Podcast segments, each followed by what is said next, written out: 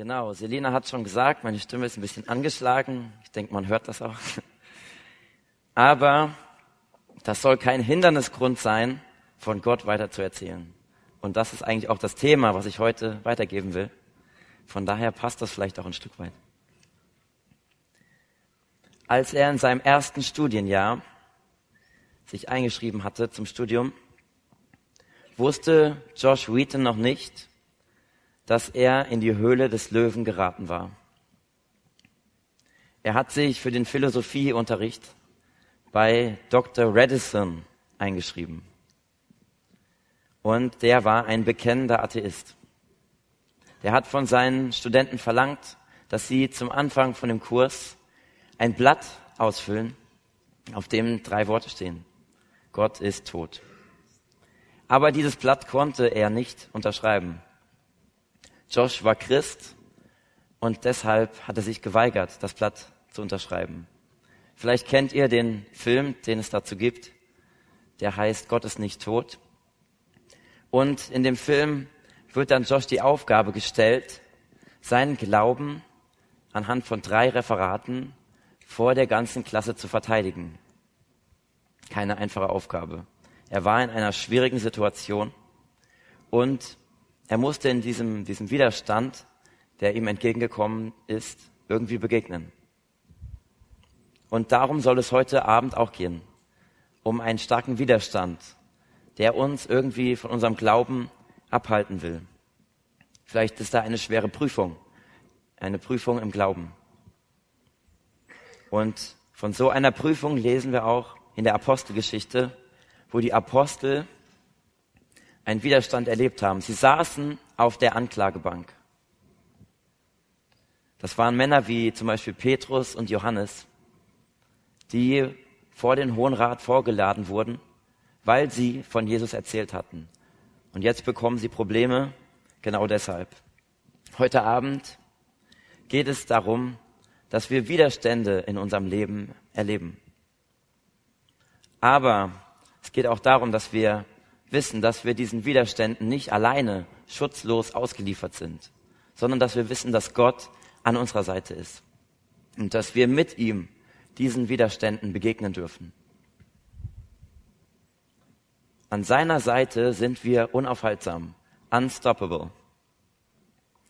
Und damit hängt auch das Gamaliel-Prinzip zusammen, um das es heute gehen wird. Denn unser, unser Bibelabschnitt steht in Apostelgeschichte 5, die Verse 34 bis 42. Ich lese den einmal vor.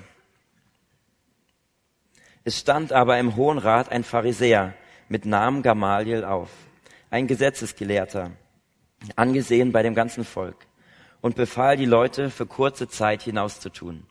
Also mit Leute sind hier die Apostel gemeint. Und er sprach zu ihnen, Männer von Israel, seht euch bei diesen Menschen vor, was ihr tun wollt.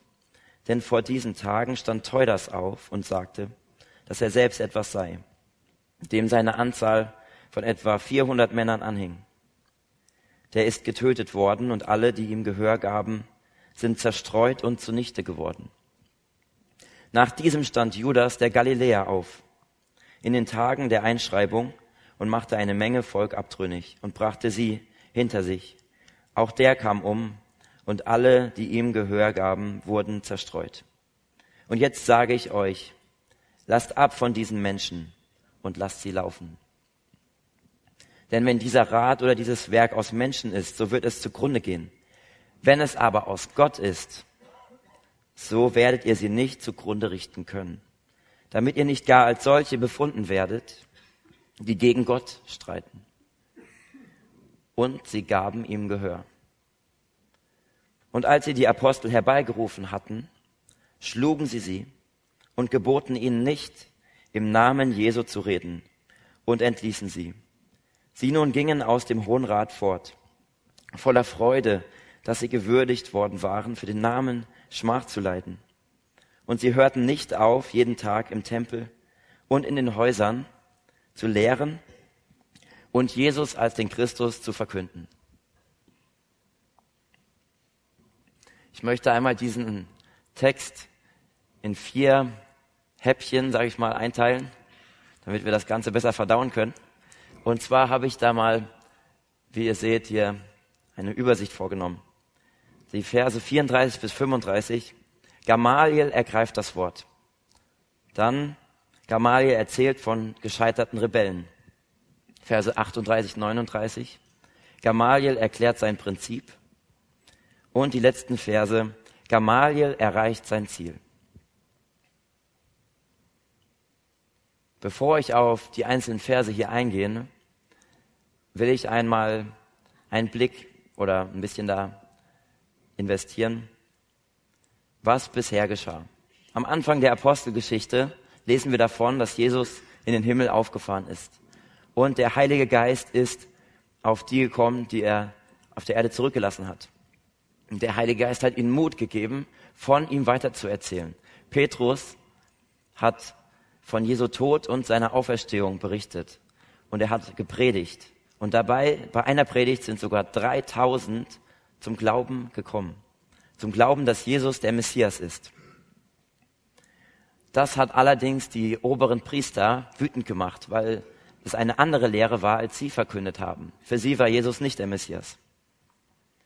Und deswegen haben sie die Tempelwache beauftragt, Petrus und Johannes gefangen zu nehmen. Sie wurden gefangen genommen, verhört es wurde ihm gesagt, ihr dürft nicht weiter predigen. Aber weil sie vom Heiligen Geist erfüllt waren, hat er ihnen Mut gegeben, damit nicht aufzuhören. Und deshalb kam es dann dazu, dass der Hohe Rat sich weiter Gedanken um sie gemacht hat und schließlich dazu zu dem Schritt gekommen ist, alle Apostel diesmal gefangen zu nehmen. Und das ist die Situation auch in unseren Versen. Alle Apostel sind gefangen genommen. Doch dazu ist noch eine Sache zu sagen. Sie wurden gefangen genommen, aber in der Nacht ist ein Engel gekommen und hat sie aus dem Gefängnis befreit. Sie sind in den Tempel gegangen und haben weiter gepredigt. Und dann hat die Tempelwache, als sie das realisiert hatten, haben sie sie wieder abgeholt und wieder gefangen genommen. Sie sagten zu ihnen, wir haben euch verboten, von Jesus zu reden. Was habt ihr zu eurer Verteidigung zu sagen? Und Petrus sagt den Satz, der sehr markant ist, sehr berühmt ist für ihn. Er sagt, man muss Gott mehr gehorchen als den Menschen.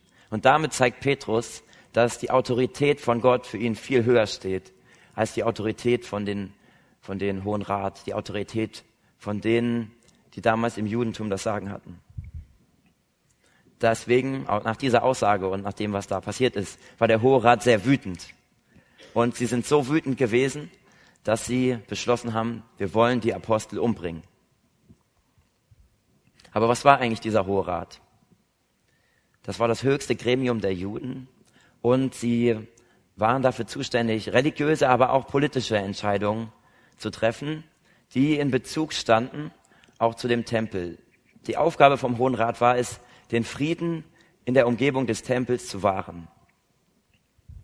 Und 30 nach Christus haben die Römer dem Hohen Rat die Blutsgerichtsbarkeit entzogen.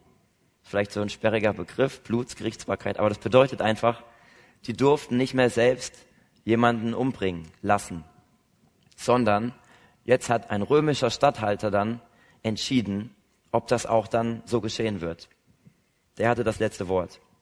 Das heißt, in dieser Geschichte durfte der Hohe Rat die Apostel gar nicht alleine umbringen. Das wäre nicht gegangen. Im Hohen Rat gab es zwei Parteien.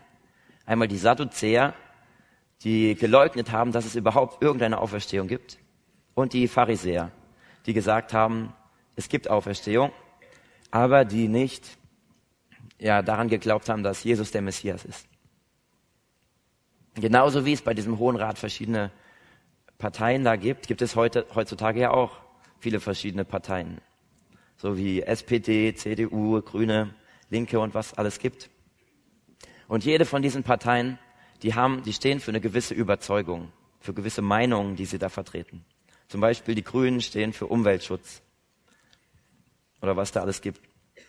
Und da ist es so in der Politik, die Macht konzentriert sich auf ein paar wenige Personen, die eine Entscheidung treffen, die aber sehr viele betrifft.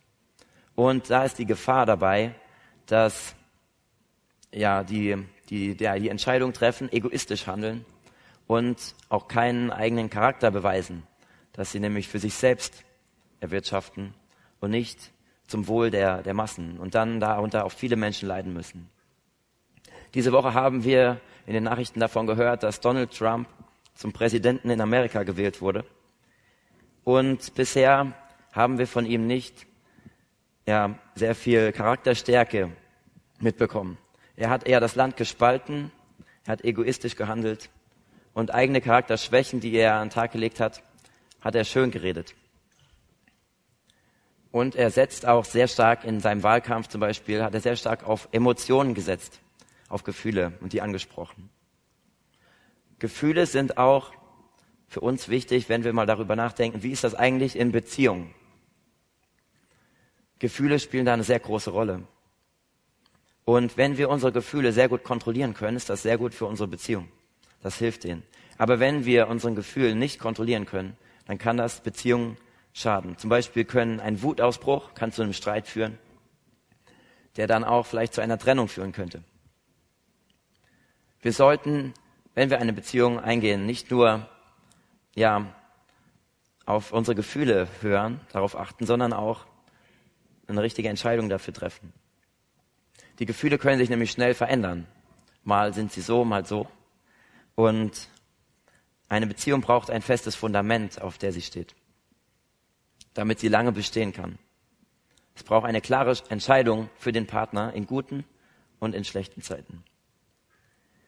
Bei mir ist es im Moment so, in der Beziehung, in der ich bin, es ist eine Fernbeziehung. Das heißt, meine Freundin wohnt einige Kilometer entfernt. Ich weiß nicht, wer von euch hat eine, im Moment eine Fernbeziehung, könnt ihr euch mal melden, oder hatte schon mal eine Fernbeziehung. Ja, gibt es ein paar, die das erlebt haben. Es ist nicht immer einfach, wenn man so weit voneinander getrennt ist. Aber auch in diese schweren Zeiten wissen wir, dass Gott da ist und dass wir auch auf ihn vertrauen dürfen in diesen Zeiten. Und lasst uns dann nicht nur auf diese Gefühle setzen, die vielleicht manchmal da sind, manchmal nicht, sondern auch zu Gott beten und ihm das bringen. Dass wir den, auch den richtigen Umgang finden mit unseren Gefühlen, das ist auch wichtig. Und in dem Text hier lesen wir davon, dass der Hohe Rat sehr starke Gefühle hatte. Gefühle der Wut auf die Apostel. Sie wollten die Apostel umbringen. Und in dieser Situation hinein kommt nun Gamaliel und in dieser hitzigen Diskussion bewahrt er einen kühlen Kopf. Er sagt, oder erstmal, wer war eigentlich dieser Gamaliel? Er war ein Pharisäer und Theologe. Er war ein Lehrer von ähm, Paulus, dem berühmten Missionar. Und er ist der einzige Schriftgelehrter, den wir, von dem wir in der Apostelgeschichte lesen, von dem wir den Namen wissen. Er kommt also in die Situation, die sind alle total wütend gegen die Apostel eingestellt. Er steht auf und das Erste, was er macht, er schickt erstmal die Apostel raus, die draußen sind. Und dann redet er zu dem Hohen Rat und sagt, passt mal auf. Trefft nicht einfach nur eine Entscheidung aufgrund eurer Gefühle, eurer hitzigen Gefühle im Moment, sondern denkt mal ein bisschen nach. Denn wenn ihr eine Entscheidung trefft, die ihr im Nachhinein bereut, das, dann haben wir alle einen Nachteil davon. Erinnert euch doch daran, dass die Apostel irgendwie auf merkwürdige Weise fliehen konnten. Das können wir gar nicht genau erklären, wie das funktioniert ist. Vielleicht muss da Gott seine Finger im Spiel haben. Und er bezieht sich dann bei diesem Argument darauf, dass der Engel die Apostel befreit hatte. Das finde ich ist ein sehr interessanter Punkt, dass in dem Text es überhaupt nicht vorkommt, dass der Hohe Rat darüber redet, dass die Apostel einfach fliehen konnten. Da reden sie mit keinem Wort drüber, dass ihre eigenen Wachen versagt haben und dass die Apostel entkommen konnten.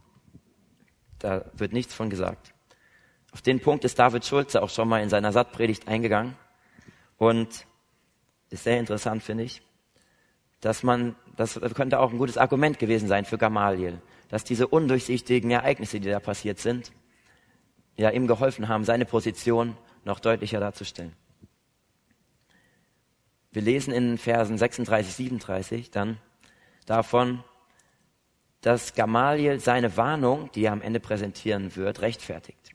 Er liefert ein Argument dafür und er sagt, in der Geschichte, da gab es Rebellenbewegungen. Da gab es einen Rebell, der aufgestanden ist, der Teudas hieß und ja, ist nichts draus geworden. Dann gab es einen anderen Rebell, der ist aufgestanden, Judas von Galiläa. Sind viele Leute hinterhergelaufen, war zur Zeit von, äh, von der Steuereintreibung, von der Volkszählung, die wir auch von der Weihnachtsgeschichte kennen, und hat einfach gesagt, ja, lasst uns keine Steuern zahlen. Ist auch nichts draus geworden, nachdem er gestorben ist. Und Gamaliel kommt nun zu dem Punkt, den er eigentlich bringen will. Im Prinzip das Gamaliel-Prinzip. Das besagt, diejenigen werden erfolgreich sein, auf deren Seite Gott ist, und diejenigen, auf deren Seite Gott nicht ist, werden nicht erfolgreich sein. Mit Gott, mit Gott top, also, und ohne Gott flop. Und eine Bewegung, die Gott unterstützt, wird sich längerfristig halten und eine Bewegung, die Gott nicht unterstützt, wird längerfristig untergehen. Dieses Prinzip finden wir auch in den Psalmen, im Psalm 127, Vers 1. Da heißt es, wenn der Herr das Haus nicht baut, arbeiten seine Erbauer vergebens daran. Da geht es auch darum, dass Gott, wenn Gott es unterstützt, wird es gelingen. Gamaliel beweist bei diesem Prinzip sehr viel Vertrauen in Gottes Allmacht, dass Gott wirklich ja einen großen Unterschied macht, ob er auf unserer Seite ist oder nicht. Und das liegt auch daran, dass er Pharisäer gewesen ist und das auch an Gott geglaubt hat. Es, wir lesen hier von der Warnung, dass er sagt, passt auf, dass ihr nicht die seid, die am Ende gegen Gott streiten. Und das griechische Wort hier an der Stelle ist, dass ihr nicht als Feinde Gottes befunden werdet. Dass ihr nicht die seid, die sich gegen Gott stellen. Er sagt ihnen sozusagen, stellt euch vor, die Leiter des Judentums, also ihr, würden als Feinde Gottes dastehen. Wir dürfen und dieses Image, das wir beim Volk haben, nicht einfach so, ja, verlieren. Wir müssen daran festhalten. Und das sieht er als Gefahr an, wenn die, wenn der Hohe Rat den Aposteln, ja, wenn er da weiter dran ist, die, die umzubringen.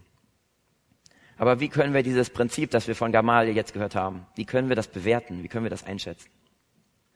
Es klingt ja erstmal sehr klug, was Gamaliel da gesagt hat.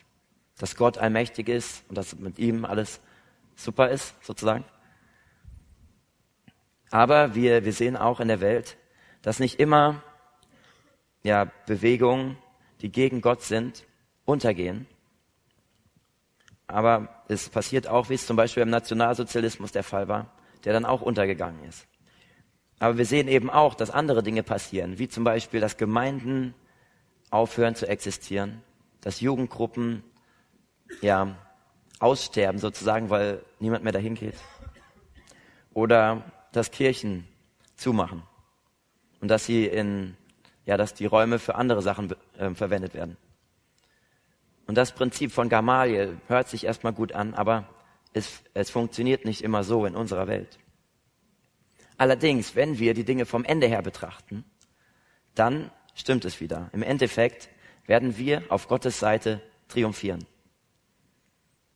Manchmal ist es so, dass wir böse Pläne sehen, die in der Welt ja umgesetzt werden. Und die, die setzen sich dann auch durch. Aber der Erfolg ist ein kurzfristiger Erfolg. Auf Gottes Seite ist langfristiger Erfolg. Suchst du nach etwas in deinem Leben, das Bestand hat? Suchst du nach Sicherheit in deinem Leben? Irgendwas, wo du dein Leben darauf aufbauen kannst? Hast du vielleicht auch so eine Sehnsucht danach, was Sicheres zu haben, wo man sich dran festhalten kann? Das wird auch in einem Lied, kommt auch in einem Lied vor, von Silbermond. Das Lied, das Lied geht dann so, gib mir ein kleines bisschen Sicherheit in einer Welt, in der nichts sicher scheint. Und dann gib mir irgendetwas, das bleibt. Diese Sicherheit, um die es da geht, die kann nur Gott uns geben. Und nur an seiner Seite können wir diese Sicherheit haben. Wir lesen im Text weiter davon, dass der Hohe Rat auf das hört, was Gamaliel vorgeschlagen hat, was er gesagt hat. kann man sich ja fragen, warum ist das eigentlich so? Warum haben die auf ihn gehört? Vielleicht liegt es daran, dass sie das, was er über Teudas und Judas von Galiläa erzählt hat, überzeugend fanden. Das könnte sein. Vielleicht liegt es auch einfach daran, dass, wie es in dem Text auch steht, dass er ein sehr hohes Ansehen vor dem Hohen Rat hat und deswegen sie eher seine Linie gefahren sind. Aber ich denke mal, wahrscheinlich wird es auch so gewesen sein, dass es einfach eine gewisse Angst gab im Hohen Rat, eine Angst vor der Reaktion aus dem Volk. Wie wird das Volk darauf reagieren, wenn wir weiter gegen die Apostel vorgehen? Und ein Aufstand, der sich da entwickelt haben könnte im Volk, der hätte dann zur Folge gehabt, dass die Aufmerksamkeit von der römischen Besatzungsmacht total auf dem Hohen Rat fixiert ist. Das wollten sie natürlich unbedingt vermeiden. Aber was auch immer der Grund gewesen ist, dass der Hohe Rat auf Gamaliel gehört hat, Gott hat Gamaliel gebraucht, um die Apostel zu beschützen, um sie zu bewahren in dieser Situation. Und in einer Geschichte, die ich erzählen möchte, geht es auch um die Bewahrung Gottes. Letzte Woche war ich auf einem Vortrag von Albrecht Kaul. Und der war der ehemalige stellvertretende Chef vom CVJM und hat erzählt, dass er sein gesamtes Leben in der DDR verbracht hat. Dort hat er christliche Jugendveranstaltungen organisiert. Er hat zum Beispiel da Freizeiten geleitet oder Jugendgottesdienste geleitet. Das war erlaubt, Christ zu sein in der DDR, aber es war sehr schwer. Man musste mit Widerstand rechnen. Es könnte, konnte sein, dass man nicht das studieren konnte, was man gerne studieren wollte.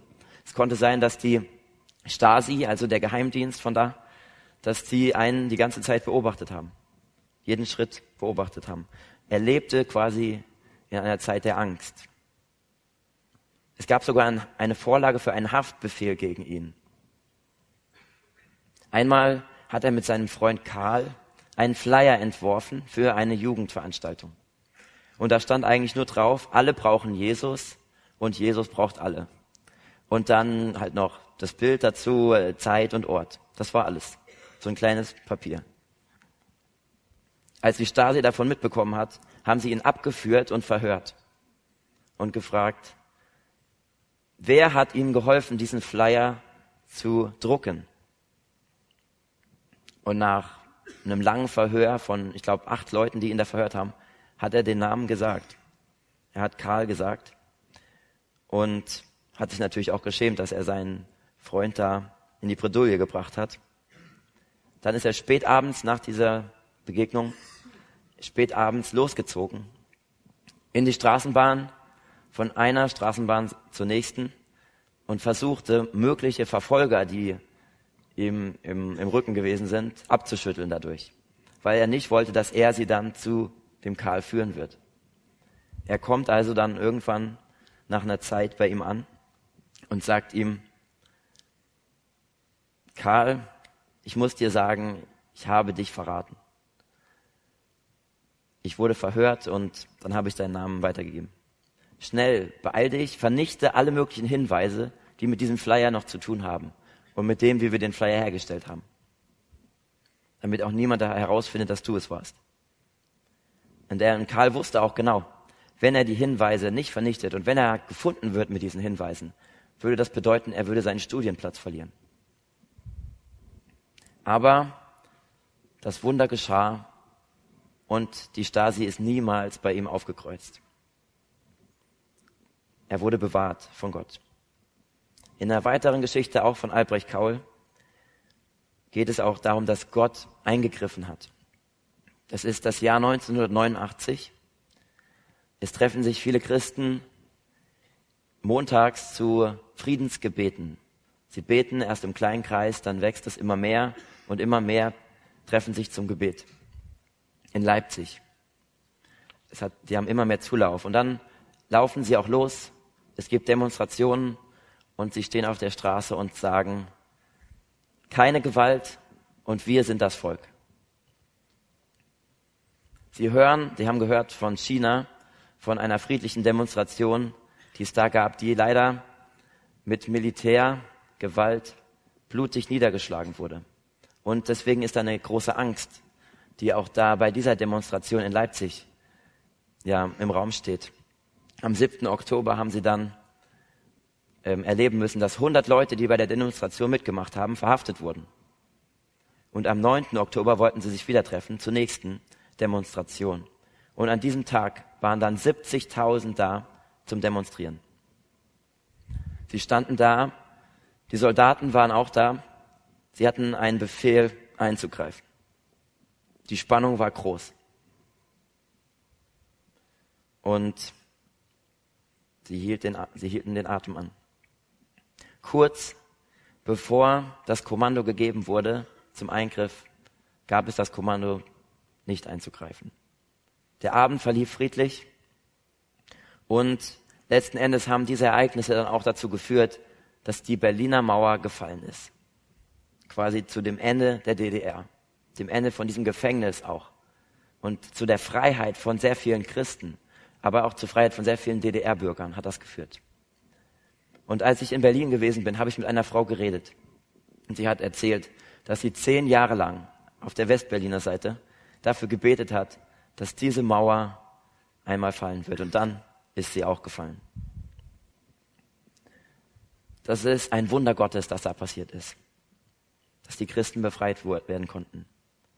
Und da sehen wir auch nochmal, dass es keine Staatsmacht gibt, keine Autorität von dieser Welt gibt, die größer ist und stärker ist als unser Gott. In den letzten Versen hier im Text lesen wir davon, dass Gamaliel sein Ziel erreicht. Die Apostel werden freigelassen. Wir lesen hier, und als sie die Apostel herbeigerufen hatten, schlugen sie sie und geboten ihnen nicht im Namen Jesu zu reden und entließen sie. Sie haben sie dann vermutlich mit einer Peitsche geschlagen, aus dem Grund, dass sie sie dazu bringen wollten, aus Angst nicht weiter von Jesus zu erzählen. Sie wollten sie lähmen und ja, davon wegbringen, weiter für Jesus aktiv zu sein. Aber die Apostel, ja, wie wir sehen, haben das nicht so aufgenommen, sondern sie haben anders reagiert. In Vers 41 lesen wir davon, dass ähm, die Apostel sich darüber gefreut haben, dass sie gelitten haben. Das klingt erstmal sehr komisch. Wie kann man sich darüber freuen, wenn man Leid empfindet, wenn man leiden muss, wenn man geschlagen wird? Das klingt erstmal unverständlich. Und es gibt auch so eine rhetorische Figur dazu, die nennt man Oxymoron. Da ist es so, dass, ja, dass, zum Beispiel, dass, dass so Gegensätze verbunden werden. Also zum Beispiel so ein Veggie-Fleischsalat, ja, passt nicht zusammen. Oder äh, das Gedicht, vielleicht kennt ihr das, ähm, dunkel war es, der Mond schien helle, als ein Wagen blitzeschnelle langsam um die Ecke fuhr. Da werden auch diese Gegensätze zusammengebracht. Und das machen die, das machen die Apostel hier auch ein Stück weit. Diese Gegensätze werden zusammengebracht. Sie freuen sich im Leid. Wie kann das passieren? Ich denke, dass sie ein sehr großes Gottvertrauen hatten. Und deshalb konnten sie auch im Leid sich darüber freuen, dass, ja, dass Gott auf ihrer Seite ist. Gott hat bewirkt, dass sie erstmal befreit wurden von dem Engel in der Nacht aus dem Gefängnis. Gott hat aber auch bewirkt, dass sie jetzt erneut wieder freigesprochen wurden durch Gamaliel.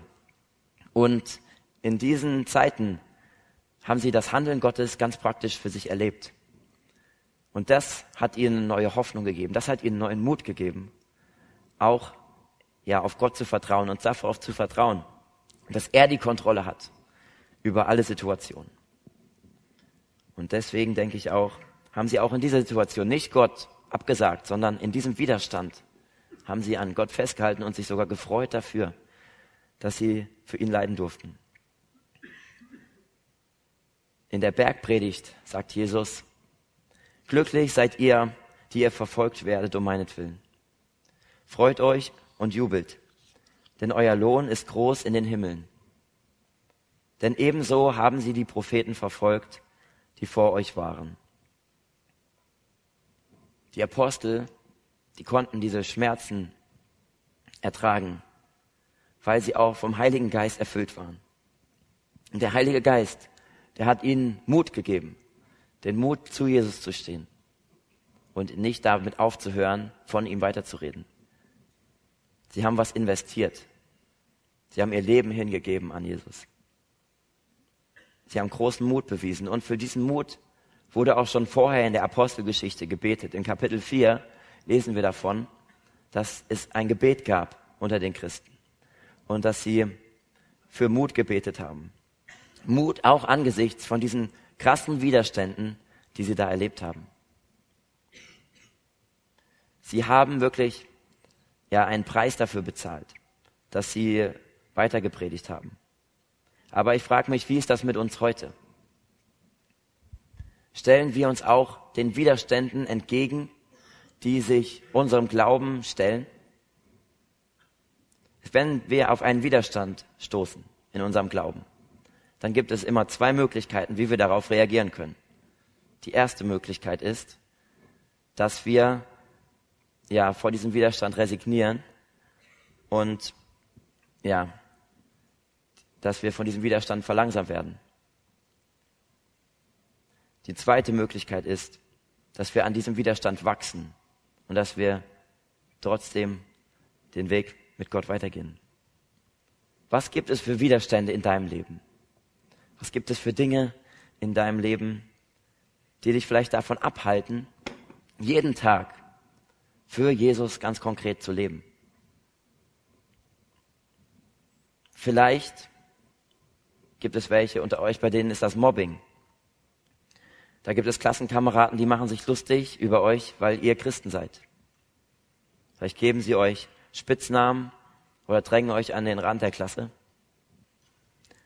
Und da wäre es einfacher, den Glauben in der Schule auszuklammern und ja, erstmal wegzulassen. Und man steht so ein Stück weit in der Versuchung, den Glauben an Jesus, wenn man in die Schule reinkommt, wie eine Jacke an die Garderobe zu hängen dann ist man in der Schule und am Ende, wenn man wieder rausgeht, holt man die Jacke wieder und zieht den Glauben wieder an sozusagen. Das könnte ein Widerstand sein. Vielleicht ist es aber auch ein anderer Widerstand, dass du Benachteiligung erlebst. Benachteiligung in der Schule, im Studium oder auf der Arbeit. Benachteiligung, weil du Christ bist. Und die Benachteiligung könnte vielleicht so aussehen, da ist eine Prüfung, die geschrieben wird in der Schule und du schreibst nicht ab. Aber viele andere schreiben ab. Und dadurch kassierst du eine schlechtere Note. Das sieht ja erstmal unfair aus, dass die anderen ja die bessere Note bekommen. Auf der Arbeit kann das sein, dass du ja ehrlich sein willst mit deiner Steuererklärung. Die Steuererklärung ordentlich abgeben willst. Und deshalb mehr Geld bezahlst als andere, die das nicht tun. Das sind ja Nachteile, die wir als Christen haben. Widerstände, wo man sich denken könnte, ja, es wäre doch viel einfacher, wenn wir einfach so handeln würden wie die anderen. Dann hätten wir bessere Noten, dann hätten wir mehr Geld, dann könnten wir viel einfacher leben. Das sind die Gedanken, die vielleicht eine Rolle spielen. Aber diese Widerstände, wie zum Beispiel Mobbing, oder Benachteiligung. Gibt es in unserem Leben. Aber ich möchte dich heute Abend, dazu stehe ich heute Abend hier, dazu ermutigen, mit diesen Widerständen so umzugehen, wie wir es jetzt in einem Film sehen werden. Wird jetzt ein Film eingespielt, wo wir sehen, wie die Sportler mit Widerständen umgegangen sind. Genau. In dem Film haben wir gesehen, die Sportler, Parcoursportler, sind über viele Hindernisse drüber hinweggesprungen. Diese Widerstände, die da waren, haben sie nicht davon abgehalten, weiterzukommen, sondern sie sind ja in diesem Momentum weitergegangen, weitergesprungen und an einer Stelle haben wir sogar gesehen, sie sind über einen Abstand zwischen zwei Häusern drüber hinweggesprungen. Und auf, wenn Gott auf unserer Seite ist, kann uns nichts aufhalten. Dann sind wir so wie die Sportler hier in diesem Video. Und das erleben wir auch schon seit 2000 Jahren. Dass nämlich der Glaube an Jesus unaufhaltsam ist, unstoppable. Er erreicht die ganze Welt. Überall auf allen Kontinenten ist von der Geschichte von Jesus erzählt worden in den letzten Hunderten von Jahren.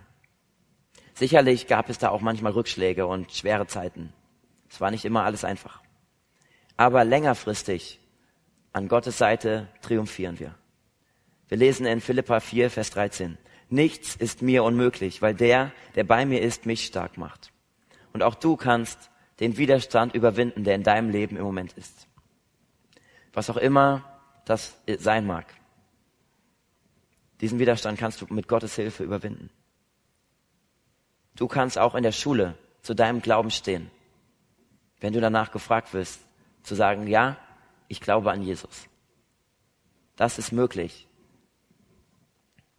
mit Gottes Hilfe. Ich möchte noch mit uns beten.